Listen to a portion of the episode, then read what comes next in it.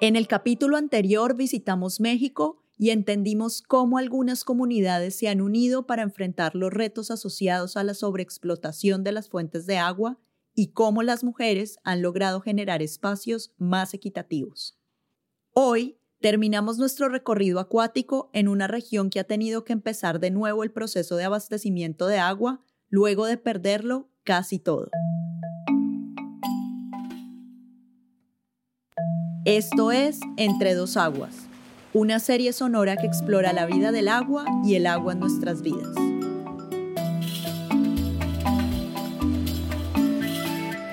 Aquí empieza el capítulo 6, después de la tormenta. Viajamos a Nicaragua para conocer a unas comunidades resilientes que han tenido que adaptarse a su geografía.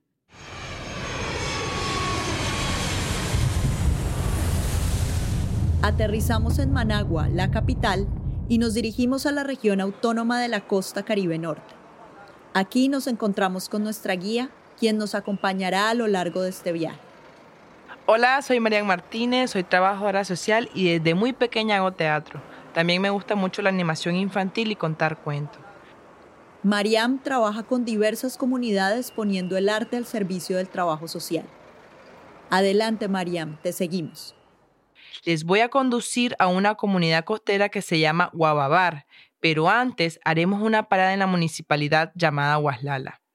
Aquí quiero mostrarles la abundancia de fuentes hídricas que existen y cómo se trabaja para llevar el agua desde esas fuentes a los hogares.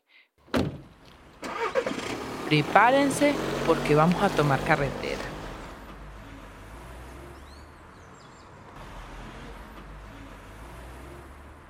Estamos ahora en Rancho Grande.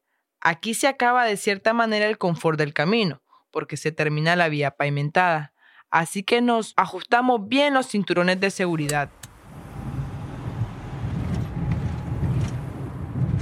Vamos en camino de tierra aproximadamente dos horas hasta llegar a Aguaslala, que nos recibe con una vista sorprendente. Vemos mucha vegetación, mucho bosque que aún se conserva. Sentimos el olor a tierra mojada. También nos espera un buen plato de frijoles recién cocidos con cuajada y tortilla fresca para descansar del viaje.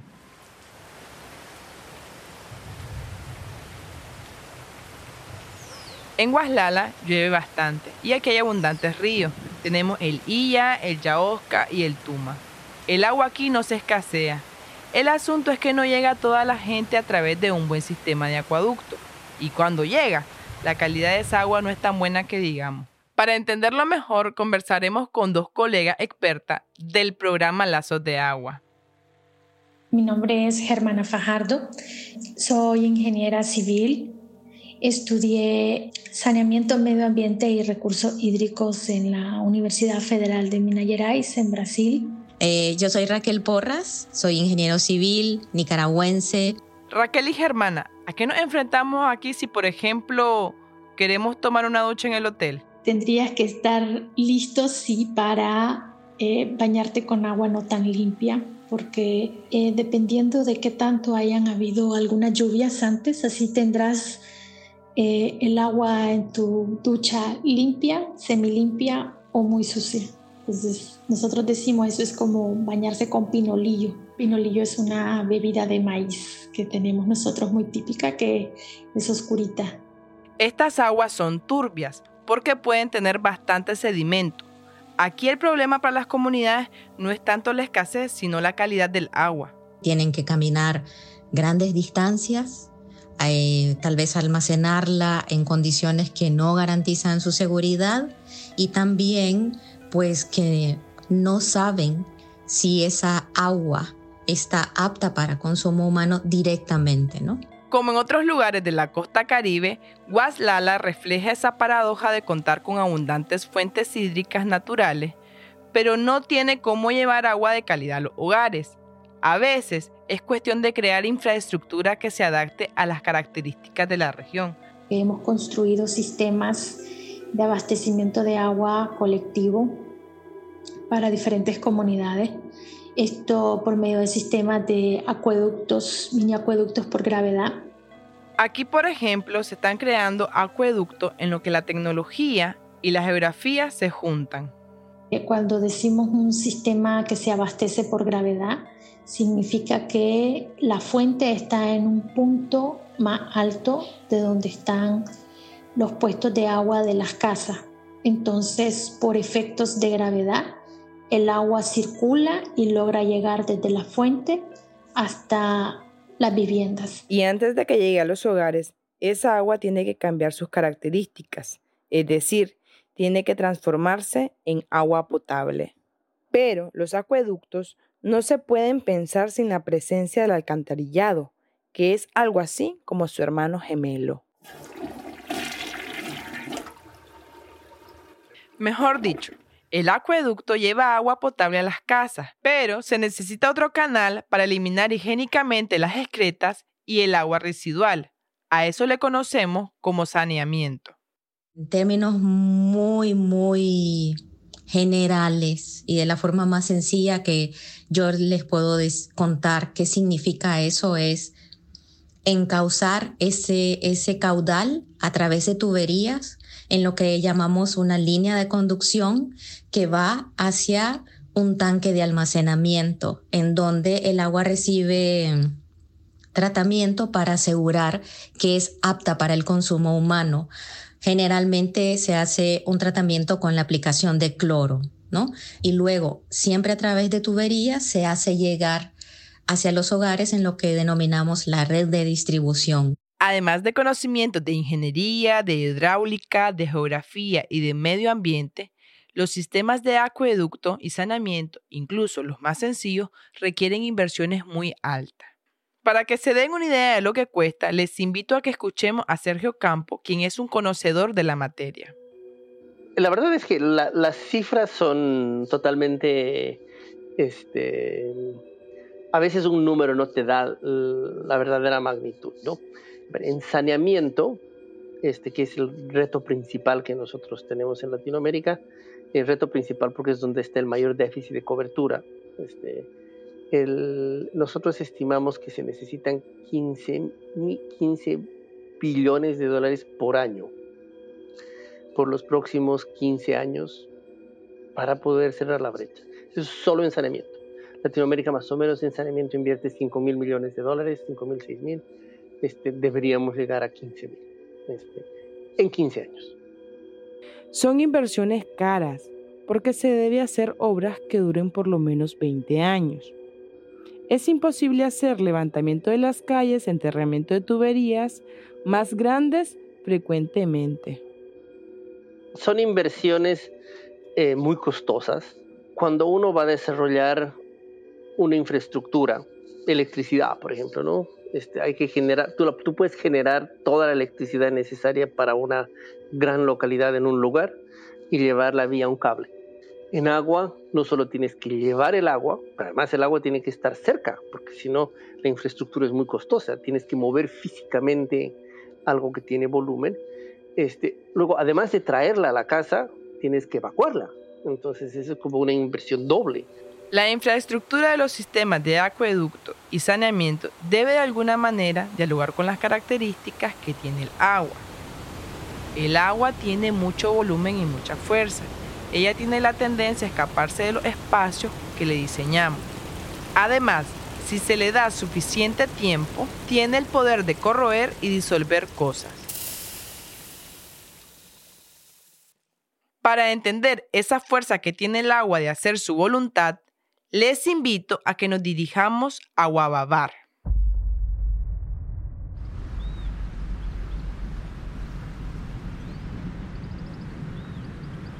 Esta es una comunidad costera que ha tenido que arreglárselas con los violentos ritmos del agua. Aquí nos recibe una brisa muy cálida y escuchamos las palmeras bailar al son del viento. Estamos en una comunidad 100% indígena, pertenece al pueblo Misquito, un grupo étnico que está compuesto por unos 180 mil habitantes. Su territorio se extiende a lo largo de la costa atlántica de Honduras y Nicaragua. Este pueblo habla su propio idioma.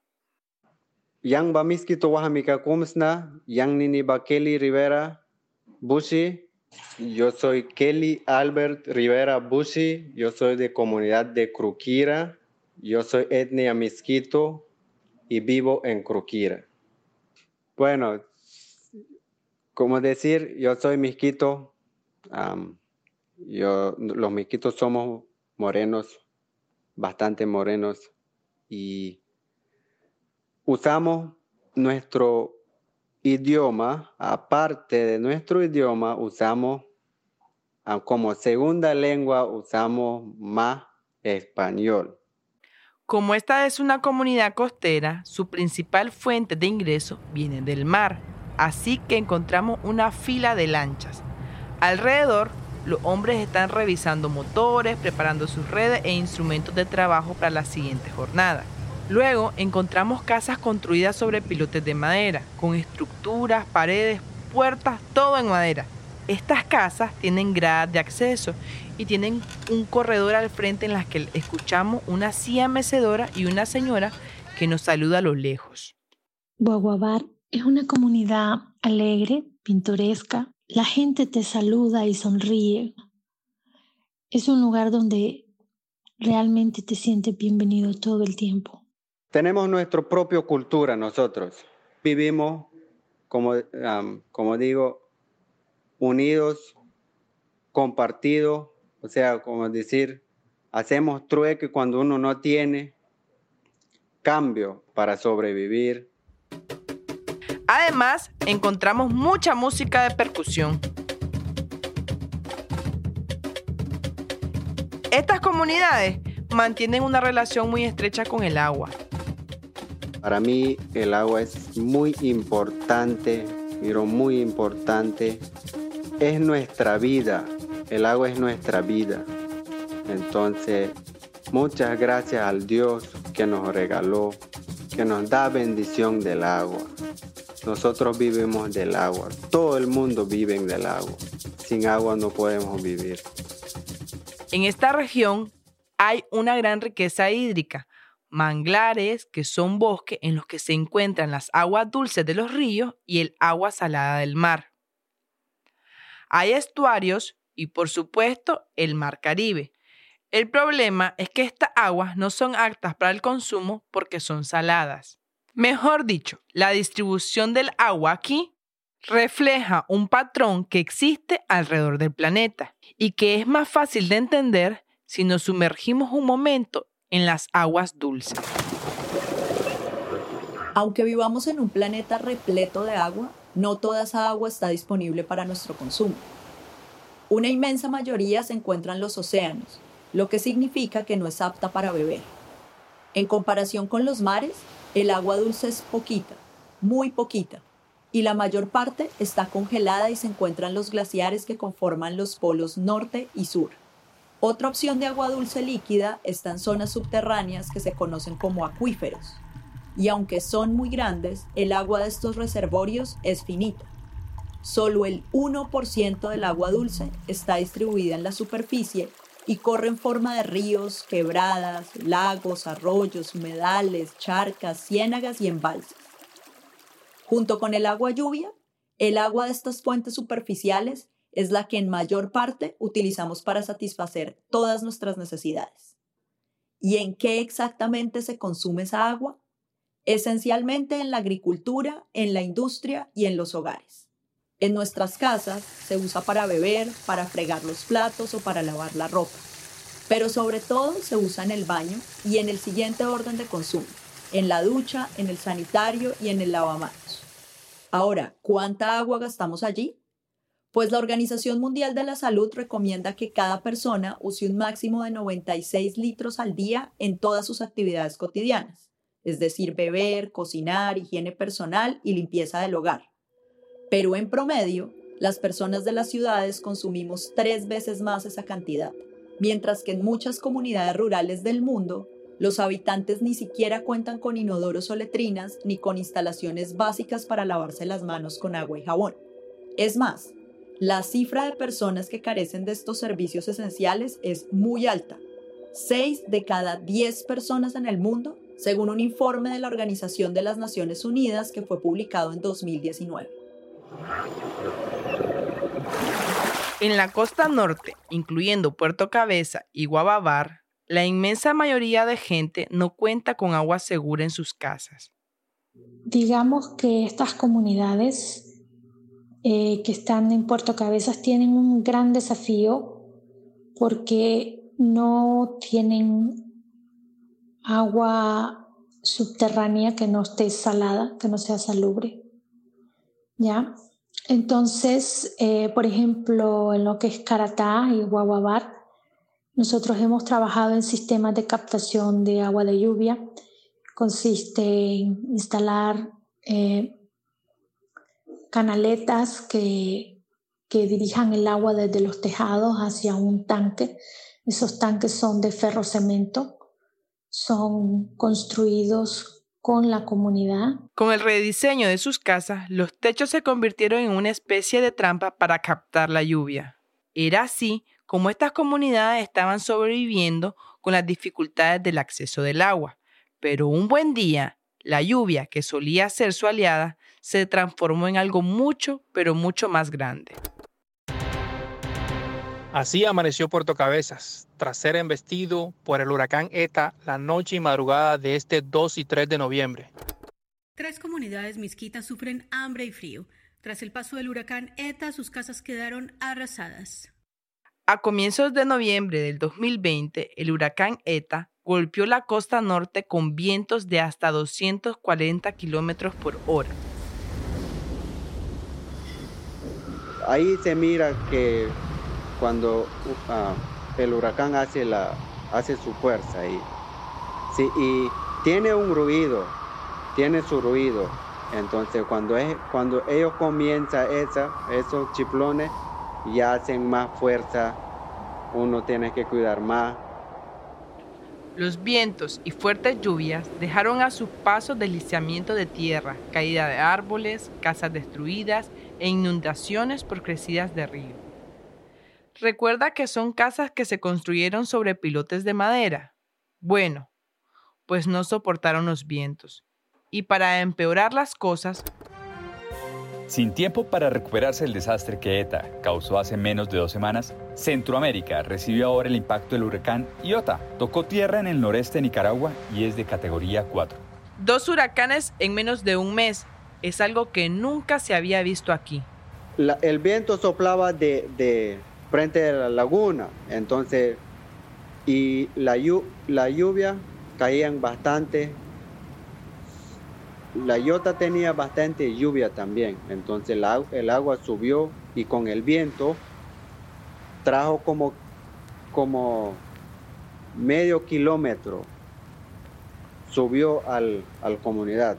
Se reportaron inundaciones por todas partes e incluso el río Prinzapolca subió su nivel más de 3 metros, poniendo en riesgo a todas las poblaciones costeras. Tanto ETA como IOTA dejaron una gran destrucción que dejó a miles de personas sin hogar. Nosotros visitamos Guaguabar después del impacto de ETA y después del impacto de IOTA. Pero lo que vimos fue, fue eh, una cosa como apocalíptica, catastrófica. Los daños son tan severos que se calcula que la región le tomará 10 años recuperarse. Dejó algunas, bastantes casas dejó sin techo y los palos de mango, nosotros tenemos unos palos de mango grandes, grandes, y nada servía para, para esta. y los palos de coco, mandarinas, todo eso pues votaron ahí. Era más fuerte, era más fuerte y a Iota. Sí, nosotros, como en tiempo de ETA, yo caminaba, pero con Iota no camino, no pude caminar. Lo veíamos recogiendo los pedazos de madera para tratar de hacer una champa, eh, rebuscando en todo lo que estaba destrozado para ver qué se podía salvar de ropa, de enseres, de zapatos. Y esta tragedia agravó los problemas que ya existían. El agua, si antes era un desafío, ahora es un doble, un triple desafío para esta comunidad. Porque eh, Los sistemas de agua de lluvia se, se dañaron una buena parte. Las personas están sin vivienda.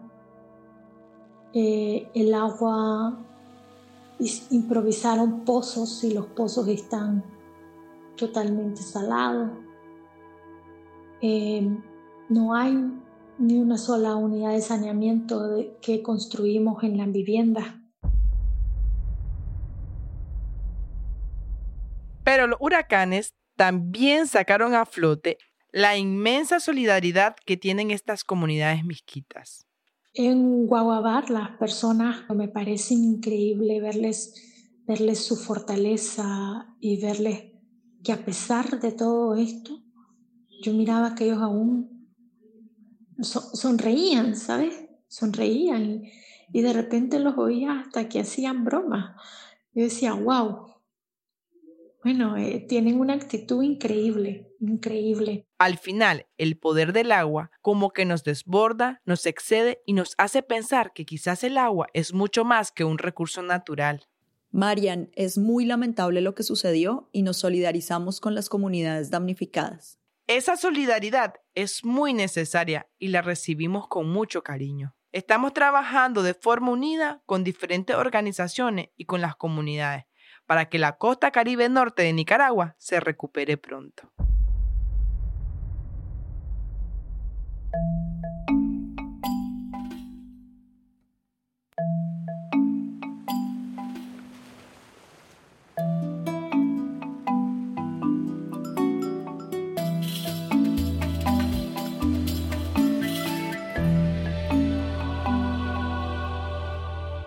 Gracias por acompañarnos durante el recorrido por estos cinco países. Para despedirnos, queremos invitarles a viajar al interior de una gota de agua.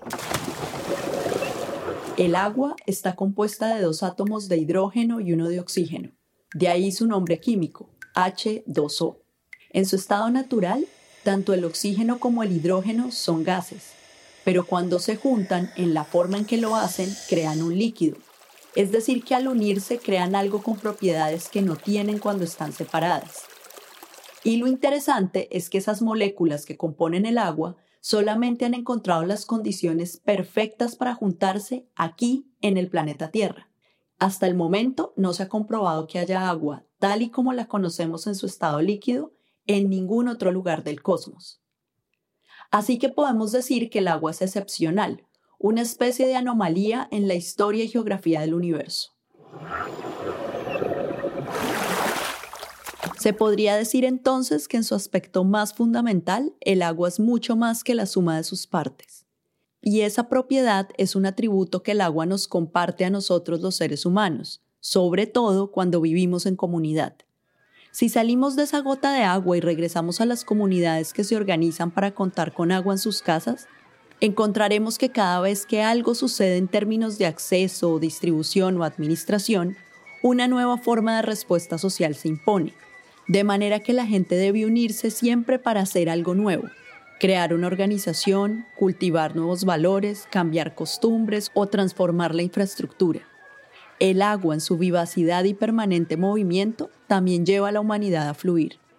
Y quizás, si nos esforzáramos por comprender mejor la vida del agua, nuestra actitud también cambiaría, porque lo que está en juego no es solo racionar un recurso, sino relacionarnos mejor con una forma de vida que hace la vida misma posible. Hay mucho que aprender de las comunidades locales, de sus artes, de sus maneras de tomar decisiones, de los roles que juegan los ancianos, las mujeres y los jóvenes. Pues eh, se lo voy a decir cantando. Hay que saber tratar muy bien el agua, hay que saber tratar muy bien el agua para poder tener un bienestar mañana, para poder tener un bienestar mañana. Eso es el agua para nosotros, bienestar, vida, futuro. Eh, yo creo que nada nos hace más feliz que tener agua. Y no debemos olvidar que el agua es mucho, mucho más antigua que los humanos. ¿Cuántas cosas conoce el agua que nuestra especie ignora?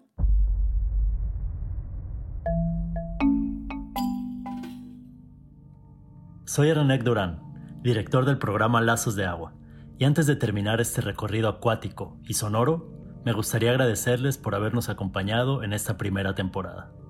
Espero que al igual que nosotros, hayan logrado empaparse del conocimiento y el arte local, de la alegría y la resiliencia de las comunidades que participan en lazos de agua, así como de los retos y oportunidades que nos presentan el agua y el saneamiento para lograr una sociedad más justa.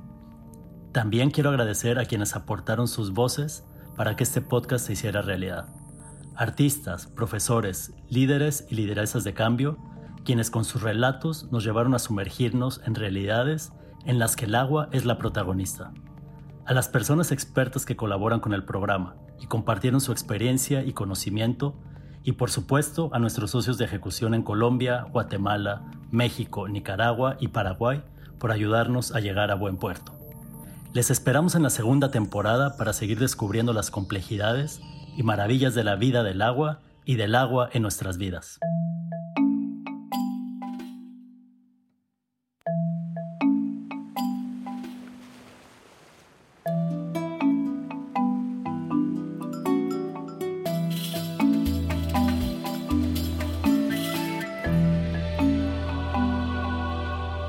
Proyecto Nicaragua Rural, implementado por WaterAid, es una iniciativa de Lazos de Agua, programa del Banco Interamericano de Desarrollo, Fundación Coca-Cola, Fundación FENSA y Fundación Wandrop.